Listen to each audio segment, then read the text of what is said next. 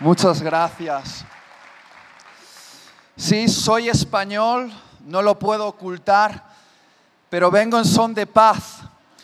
algunos mexicanos me miran y me dicen, te llevaste nuestro oro. Y digo, yo ya no lo tengo. Eh, lo deben tener los alemanes o los rusos, pero yo ya no lo tengo. Pero ¿sabes lo que me impresiona del Evangelio? Que en el Evangelio Da igual la nacionalidad de la que seamos, en qué país hayamos nacido, porque somos uno en Cristo Jesús, un mismo Padre, un mismo Dios, una familia. ¿Qué tal si aprovechas y das un abrazo mientras yo me preparo a dos o tres y les dices, eres mi familia?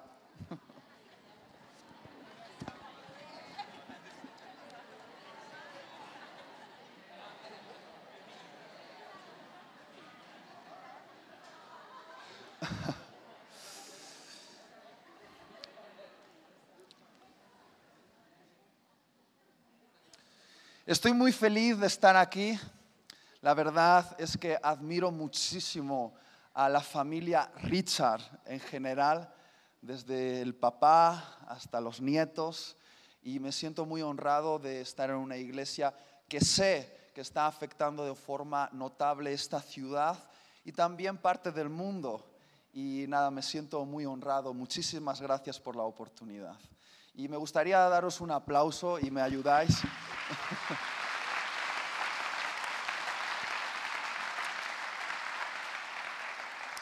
Señor, tenemos hambre de tu palabra. Esta noche hemos venido sedientos de tu Espíritu Santo.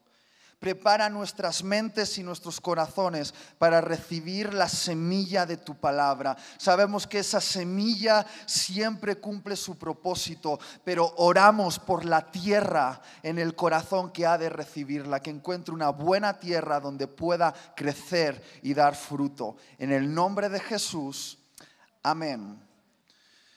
Si vas a tomar apuntes esta noche, el mensaje que quiero compartir con vosotros se titula Esclavos por amor.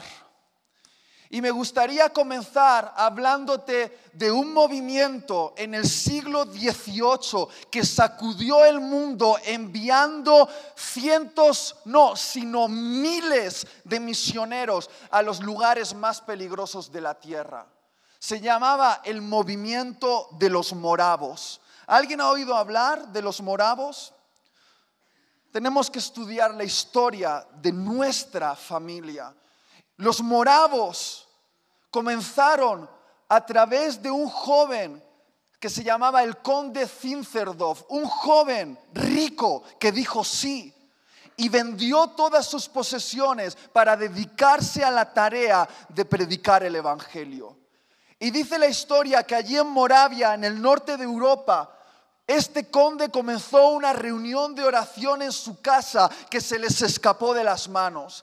Y una reunión que tenía que durar apenas unas horas, finalmente se convirtió en una reunión que duró 100 años. 100 años de oración ininterrumpida, 24 horas al día, 7 días a la semana, los 365 días del año. ¿Qué reunión? Cuenta la historia que en una de esas reuniones dos jóvenes de 20 y 22 años, llenos del Espíritu Santo, del celo de Dios, se levantaron en medio de la reunión y dijeron, hermanos, Dios nos está enviando a llevar el Evangelio a la isla de Santo Tomás. Un escándalo se hizo en la sala gente gritando, madres escandalizadas, porque todo el mundo conocía en esa época lo peligroso que era esa isla. La isla de Santo Tomás pertenecía a los portugueses y era una isla donde los portugueses traían a los esclavos negros para doblegarlos y después venderlos a las colonias británicas, españolas, eh, eh, en Estados Unidos. Y allí esa isla estaba dominada por un terrateniente, un cacique que no permitía la entrada a la religión. Y les preguntaron, ¿cómo lo haréis? No podréis entrar allí, no os dejarán. Y ellos dijeron, el Espíritu Santo nos ha dado la estrategia.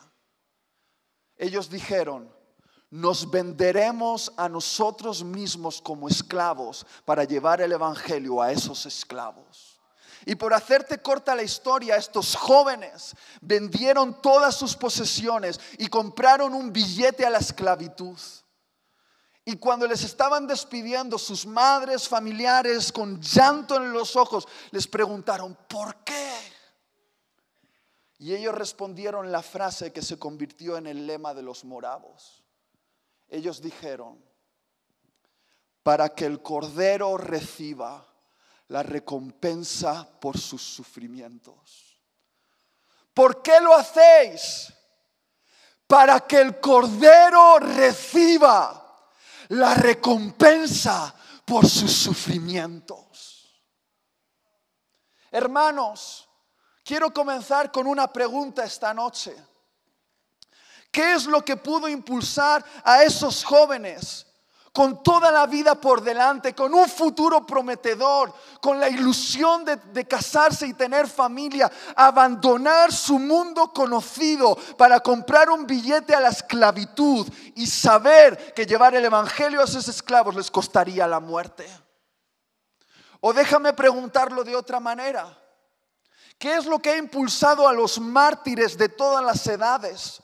A no negar su fe en el circo romano o ante la pistola comunista o hoy en día ante el machete musulmán? ¿O qué es lo que impulsó a aquellos misioneros a llenar sus coches de Biblias ilegales escondidas en la tapicería y cruzar las líneas comunistas para llevar la palabra de Dios a los pueblos no alcanzados, sabiendo que si eran descubiertos serían encarcelados, torturados o muertos. O no nos vayamos tan lejos. ¿Qué es lo que impulsó a los pioneros en México? En épocas donde el catolicismo era lo que dominaba, ¿qué les impulsó a venir a este país y llevar el estigma de ser protestantes? Aún sabiendo que sus hijos eran rechazados, sus negocios eran boicoteados y a veces sus muertos enterrados en otros cementerios. ¿Qué? Yo creo que la respuesta es esta. Una deuda de amor. Di conmigo, deuda de amor. ¿Alguna vez has leído este libro? La Biblia. No solo para leer las promesas, sino para ver cómo los hombres y mujeres de Dios se describían a sí mismos. Vamos a leer unos textos rápidos a ver si encontráis la palabra común que describe a todos estos hombres. Vamos a ello. Romanos 1.1. Pablo, siervo de Jesucristo, llamado a ser apóstol, apartado para el Evangelio de Dios. Santiago 1.1, Santiago, siervo de Dios y del Señor Jesucristo. Segunda de Pedro 1.1, Simón Pedro, siervo y apóstol de Jesucristo. Judas 1, Judas, siervo de Jesucristo. Apocalipsis 1.1, la revelación de Jesucristo que Dios le dio para manifestar a sus siervos las cosas que deben suceder pronto. Para los más rápidos, ¿cuál es la palabra común en estas descripciones? ¿Cuál es?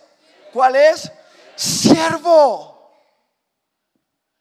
Pablo, Pedro, Judas, Santiago, Juan, pudiéndose haber descrito a sí mismo de cualquier otra manera, como líder, ungido, director, decidieron describirse a sí mismos como siervos de Jesucristo. Ahora, la palabra siervo encierra un secreto incómodo. Es una palabra tabú. Porque la palabra siervo es traducida de una palabra en griego que tiene esta forma doulos. Ahora, no he venido aquí a hacerme el inteligente y deciros cuánto sé de griego. Hermanos, no tengo idea de griego. No hablo en griego con mi mujer en la intimidad. Yo solo como yogures griegos, que me gustan mucho.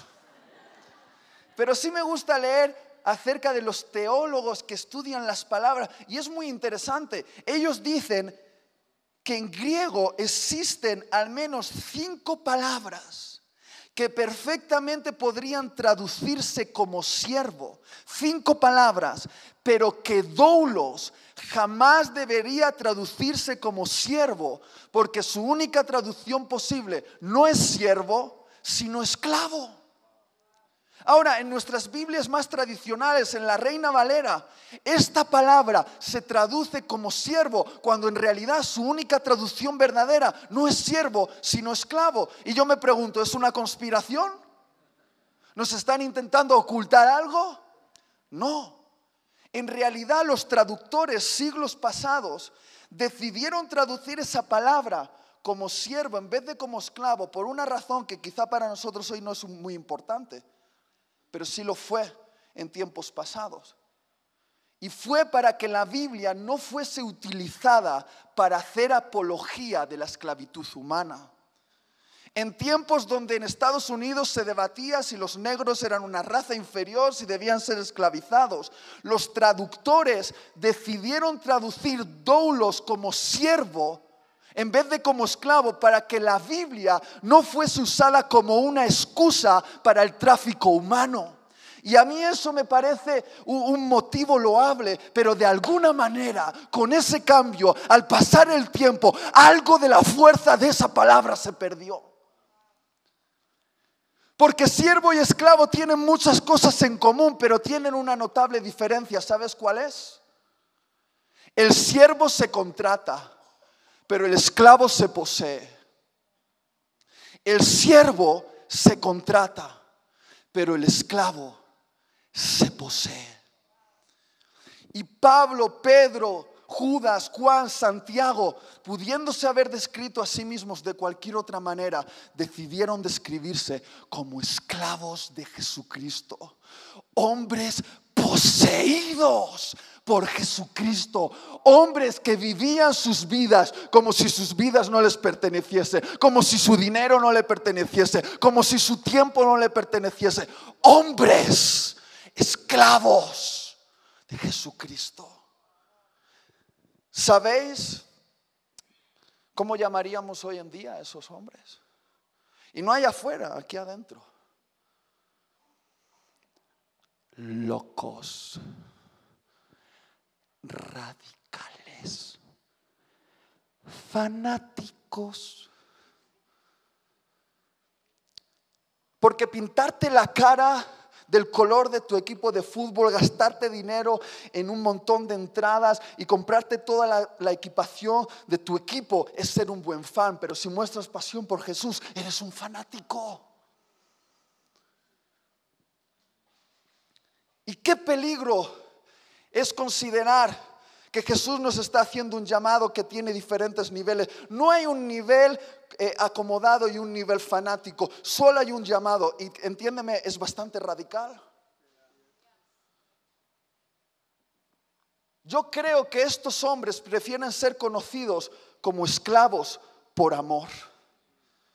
Y yo quiero hablarte de lo que significa ser un esclavo por amor usando un texto que está eh, eh, eh, en, la ley de Dios, un texto que regulaba socialmente cómo debían tratarse a los esclavos, pero que hoy en día se ha convertido en un texto profético en medio de uno de los momentos más peligrosos, pero más emocionantes de la historia de la humanidad, cuando la iglesia en Occidente se ha dormido, se ha fascinado por luces, sonidos es tiempo de levantarse y no permitir que sea la iglesia en Oriente quien alcance los lugares más peligrosos de la tierra. Dios aún está esperando que nos levantemos como esclavos por amor. Escucha lo que dice la palabra, Deuteronomio capítulo 15, 12 al 18.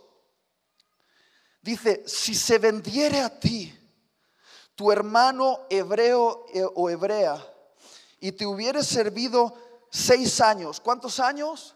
Seis. Al séptimo le despedirás libre. Y cuando lo despidieres libre, no le enviarás con las manos vacías. Le abastecerás liberalmente de tus ovejas, de tu era y de tu lagar. Le darás de aquello en que Jehová te hubiere bendecido. Y te acordarás de que fuiste siervo en la tierra de Egipto y que Jehová tu Dios te rescató. Por tanto yo te mando esto hoy. Si Él te dijere, no te dejaré, porque te ama a ti y ama tu casa, porque le va bien contigo. Entonces tomarás una lezna y horadarás su oreja contra la puerta y será tu siervo para siempre. Así también harás a tu criada. No te parezca duro cuando le enviares libre, pues por la mitad del costo de un jornalero te sirvió seis años y Jehová tu Dios te bendecirá en todo cuanto hicieres. Qué interesante. Este texto es parte de la ley que regulaba el trato a los esclavos. Y esta ley, esta ley de Dios decía que cuando un hebreo contraía una deuda con otro hebreo demasiado grande como para poder solventarla, el hebreo deudor podía venderse a esa persona como esclavo. Y durante seis años este hombre llamaría Señor a esa persona y trabajaría en el campo de ese hombre, trabajaría cuidando el ganado de ese hombre, limpiando la casa, cuidando de los niños, únicamente por tener un sitio donde dormir y comida que comer, porque era un esclavo por deuda. Pero ¿sabéis qué? Esto me encanta de Dios. Dios estableció que al séptimo año era el año de la libertad. Nadie quedaba hipotecado para siempre. Era un tiempo de libertad. ¿A cuántos le parece eso maravilloso? Pues se pone mejor.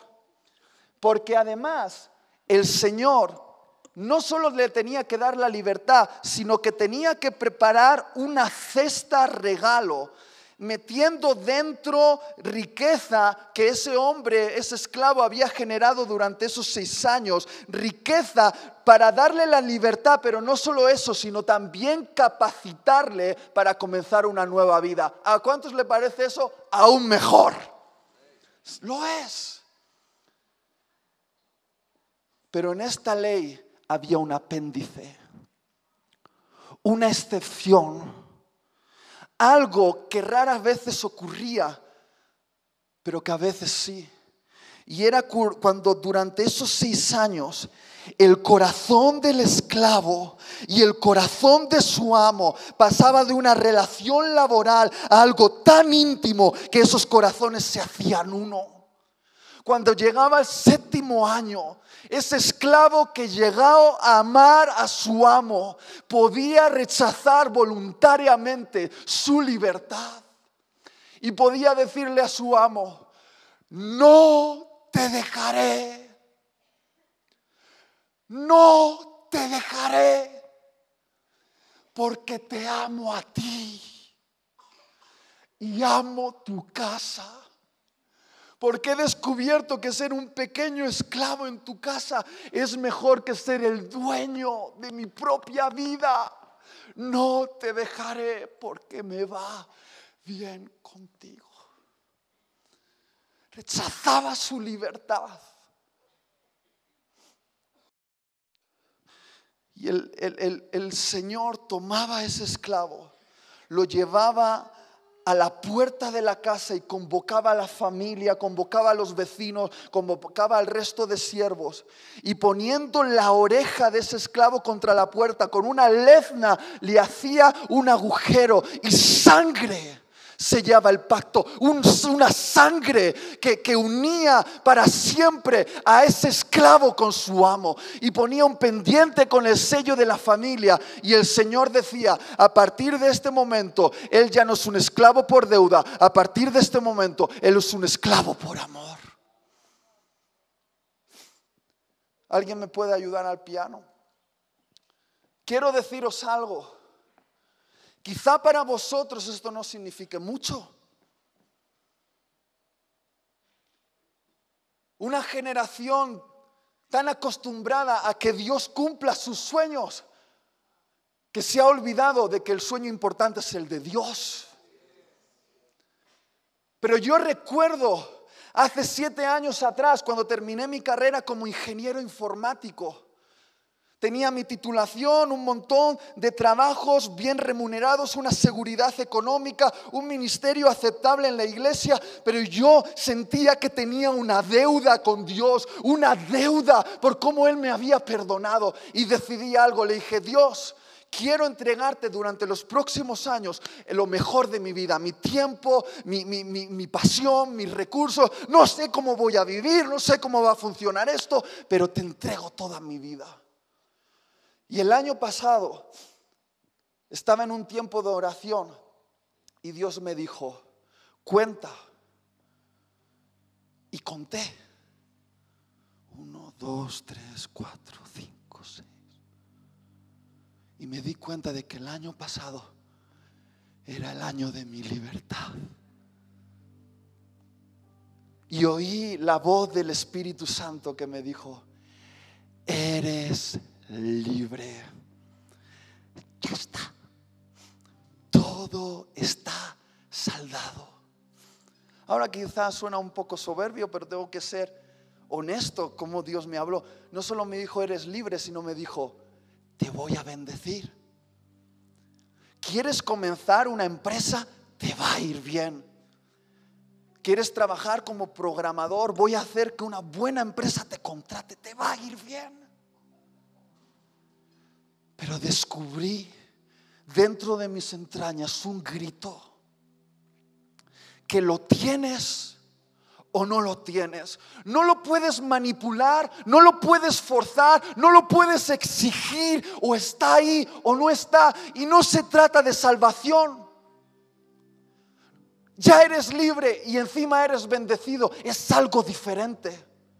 Es el grito del esclavo.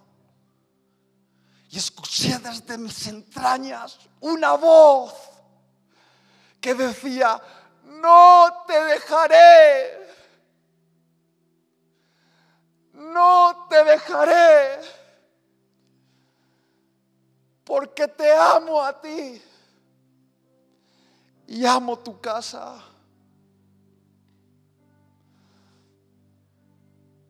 Prefiero ser un pequeño esclavo en tu casa que el dueño de mi propia vida. Dios, me va bien contigo.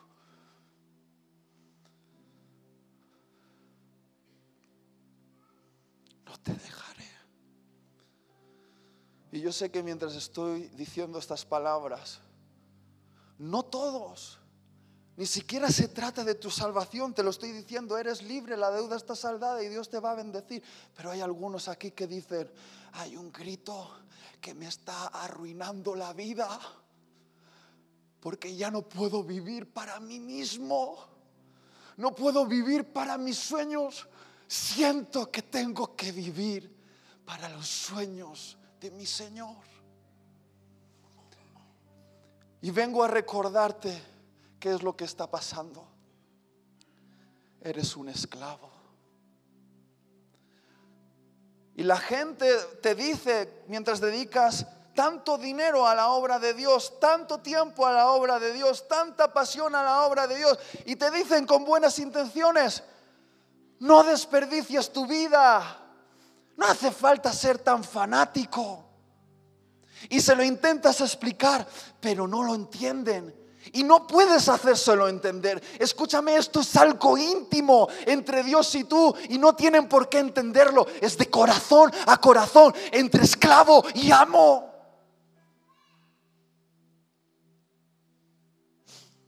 Pero algo dentro de ti te dice, que para lo que para este mundo es una pérdida, en realidad es la mayor ganancia.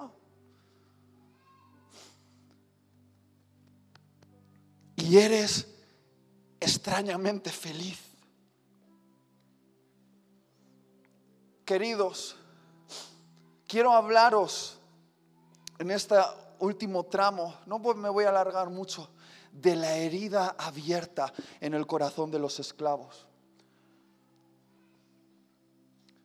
la herida abierta que como el amo abría una herida en la oreja, Dios abre en los corazones de los esclavos. ¿Sabes cuál es esa herida? que los esclavos por amor renuncian a sus derechos. Di conmigo, renuncian a sus derechos. Mira, que estés aquí esta noche significa que probablemente has hecho a Jesús el Salvador de tu vida. Pero eso no significa necesariamente que hayas hecho a Jesús el Señor de tu vida. Porque para hacer a Jesús el Salvador de tu vida, solamente tienes que entregarle tus pecados. Pero para hacer a Jesús el Señor de tu vida, tienes que entregarle tus derechos. Y qué alegría, qué gozo, qué liberación es entregarle a Jesús tus pecados. Pero cómo duele, cómo duele entregarle a Jesús tus derechos. ¿Sabéis por qué hay tan pocos esclavos por amor en la iglesia en Occidente? Porque somos expertos en defender nuestros derechos. Y no me entiendas mal, hay lugar para defender nuestros derechos. Pero cuando se trata de una esclavitud con Jesús, tengo una noticia para ti, no tienes derechos. Algunos dicen, tengo derecho a mi tiempo libre, tengo derecho a administrar mis recursos, tengo derecho a decidir con quién me voy a casar, tengo derecho a mi reputación, tengo derecho a que el pastor no me llame la atención, tengo derecho. Y me doy cuenta de que amamos más nuestros derechos de lo que amamos a Jesús. Hermanos, el hermano Víctor no tenía derechos. Claro que tenía derechos. Y yo no sé mucho de su historia, pero no me hace falta saber los detalles para saber que él tenía derecho a una vida cómoda en los Estados Unidos y vino a un país peligroso. Él tenía derecho a tomar sus recursos para construirse una buena casa, pero durante mucho tiempo invirtió ese dinero en, levantar los cimientos de las iglesias. Seguramente tenía derecho a unas buenas vacaciones en las costas de México y dedicó muchos de sus veranos a evangelizar en los pueblos no alcanzados. ¿No tenían derecho? Claro que sí, pero renunciaron a esos derechos por una cosa, la sonrisa de su Señor diciéndoles, bien hecho.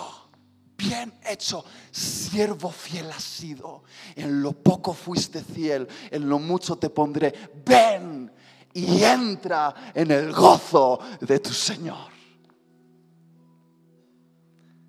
Mira, Marcos, de ninguna manera yo me puedo comparar con esos hombres. Como tu papá.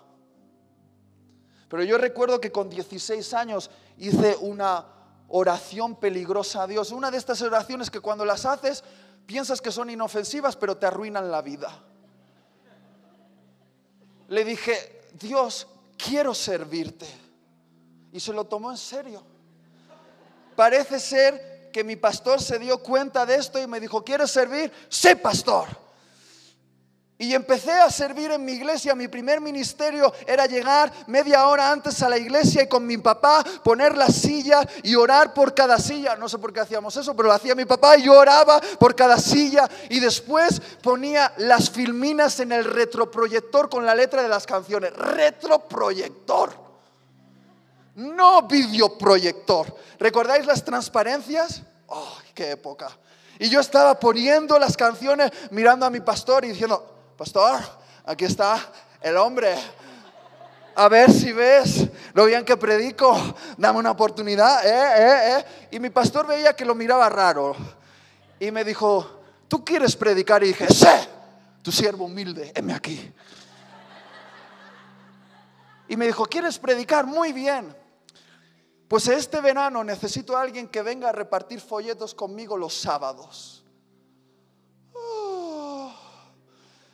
Y yo recuerdo repartiendo folletos los sábados soleados en España, mientras mis amigos de la iglesia, bendecidos, llenos del Espíritu Santo, alegres, me despedían y decían, eh, nos vamos a la playa. Y yo le decía a Dios, Dios, ¿qué pasa? Yo no tengo derecho a mi tiempo libre. De lunes a viernes estoy estudiando, el domingo todo el día en la iglesia, el sábado, solo te pido el sábado, Señor, no tengo derecho y escuché la voz, una voz que, que me marcó, que me hirió, una voz que me dijo, ellos pueden, pero tú no. Ellos pueden, pero tú no, tú eres mi esclavo. Recuerdo que en aquella época, estoy hablando 12 años atrás, se puso de moda ponerse pendientes, los chicos. Y yo veía a los predicadores en Estados Unidos con pendientes, tatuajes. Y yo le dije, con mi Biblia en la mano, pastor, a libertad nos ha llamado el Señor. Quiero ponerme un pendiente, aquí. Y mi pastor me miró con esa cara de pastor. Y me dijo, si te pones un pendiente, no vas a predicar nunca en esta iglesia y me voy a encargar de que no prediques en ningún lado. Y cogí mi Biblia ofendido diciendo, hipócrita fariseo. Y me fui a discutir con Dios. Dios, mira, esos predicadores en América son tan cool, son tan chidos. Y yo, ¿qué pasa? ¿No tengo derecho? ¿Qué pasa? Un pendiente habla de mi corazón. Ah, eso es una manera muy superficial de ver las cosas. No tengo derecho y lo escuché. Dios me dijo, ellos pueden, pero tú no. Ellos pueden, pero tú no porque tú eres mi esclavo. Comencé a predicar, por fin el pastor me dio una oportunidad y las liaba pardas. Metía a Moisés en el arca, a Noé sacrificando a su hijo Matusalén. Empezamos en eventos de jóvenes, nos llamábamos La Resistencia, rompíamos televisores con mazos y no sé por qué le caí mal a un pastor de la zona, un pastor muy importante. Y ese pastor dijo, oh, ese chico es de mala influencia. Y fue al consejo de pastores. Yo estaba comenzando el ministerio. Y empezó a decir, no debemos dejar a los jóvenes estar con este chico, es mala influencia. Y empezó a lanzar mentiras. Y yo me fui a intimidad con Dios y le dije, Dios, no tengo derecho a defender mi nombre. Está hablando. Solo Él puede hablar. Solo Él es ungido. ¿Qué pasa conmigo? No puedo defender mi nombre. Y Dios me dijo, ellos pueden, pero tú no. Porque tú eres mi esclavo. Te quiero callado. Y encima ayunas por el pastor. Hermanos, Esta noche quiero terminar diciendo que si nunca has escuchado la voz de Jesús diciéndote, el que tienes a tu izquierda o a tu derecha puede, le voy a bendecir porque es mi hijo y le va a ir bien, pero tú no. Es que todavía no has comprendido lo que significa ser un esclavo si no has oído esa voz, esa santa injusticia que te dice, ellos pueden, pero tú no. Todavía no has entendido lo que es ser un esclavo por amor. Hace un par de años, como buen español, me apetecía pues comprarme una casa. Y le dije, Dios, tú sabes que quiero comprarme una casa, pero no me lo digas. Ellos pueden, ¿verdad? Pero yo no. Y Dios me dijo, no, te quiero en disponibilidad absoluta. Si hoy te quiero aquí, mañana aquí, eres mío. Y sabes, cuando hablamos de estas cosas, y hablamos de los pioneros en México, lloramos y decimos, pobre gente, ¿cómo sufrieron? ¿no? Pero ellos no están llorando. ¿Quiénes son los tontos aquí? Aquellos que acumulan riquezas, coches, casas, en un lugar donde el ladrón lo puede robar, la polilla lo puede destruir, el orín lo puede corromper, o aquellos que se están creando riquezas en el cielo.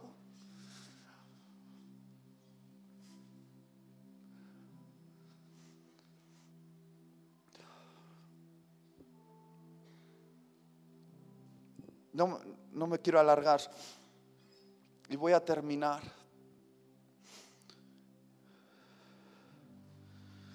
Solo leo un texto y termino. Lucas 17, 7 al 10. ¿Quién de vosotros teniendo un esclavo que ara o apacienta ganado, al volver él del campo luego le dice, pasa, siéntate a la mesa? No le dice más bien, prepárame la cena, ciñete y sírveme hasta que haya comido y bebido, y después de esto come y bebe tú. ¿Acaso da gracias al siervo porque hizo lo que se le había mandado? Pienso que no. Así también vosotros, cuando hayáis hecho todo lo que os he sido ordenado, decid, siervos inútiles somos, pues lo que debíamos hacer, hicimos. ¿Os dais cuenta de que esta parábola es súper injusta, aparentemente? Un esclavo ha trabajado todo el día de sol a sol, cuidando el ganado, arando el campo, ha cumplido su responsabilidad. Y cuando está yendo a la casa de su amo junto con todos sus compañeros, sus compañeros entran a la habitación y terminan su jornada de trabajo, pero de repente este siervo se encuentra con su señor y su señor le dice, tengo hambre. Y justo fuera del horario laboral,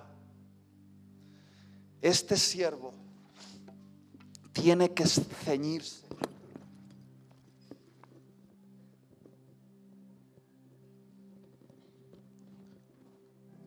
Tiene que ponerse una faja de trabajo y hacer horas extras para alimentar a su Señor.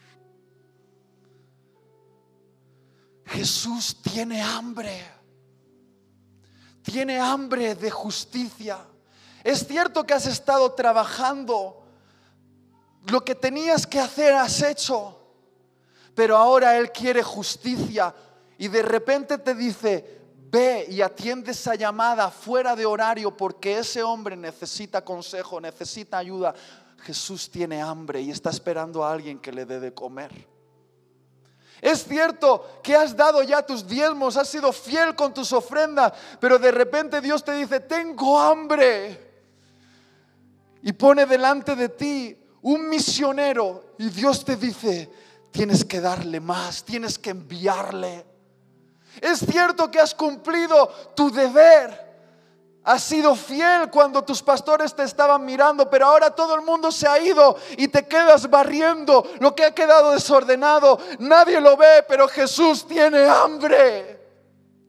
Y está esperando a alguien que fuera de horario, fuera de contrato, se ciña y le dé de comer. Y tú puedes decir, Itiel, eso es muy duro. Es muy sacrificado, lo es, pero tiene una gran recompensa. ¿Sabes cuál es? Que cuando todos los demás están durmiendo, tú pasas una velada íntima cenando con tu Señor. Porque cuando le has preparado la comida, puedes sentarte y comer de la comida que le has preparado y pasar un tiempo único, especial con tu Señor. Las mayores experiencias con Dios las he tenido en los, en los, momentos de mayor sacrificio, cuando nadie me estaba mirando, cuando tuve que ponerme la faja de trabajo y dar un extra, cuando todos habían ido a casa y me quedé solo en ese momento dando de comer a mi Señor porque tiene hambre. Compartí los momentos más íntimos con Él. No intentes explicárselo a los demás. Ellos están durmiendo y está bien. Pero cuando te pregunten, no lo expliques, solamente di, lo hago para que el Cordero reciba las recompensas por sus sufrimientos. ¿Por qué lo hacemos? Para que el Cordero reciba la recompensa por sus sufrimientos. ¿Por qué lo hacemos? Para que el Cordero reciba la recompensa por sus sufrimientos.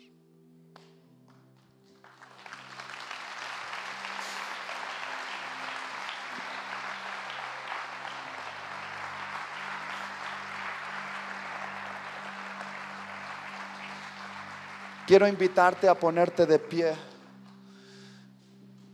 Sería fácil hacer un llamado ahora y dar la sensación de, bueno, yo quiero ser un esclavo por amor, pero esto es algo íntimo. Algo que se prueba no el domingo, sino el lunes a la mañana. Si esta palabra ha encontrado buena tierra en tu corazón, mañana empezará a dar fruto. Dios os bendiga.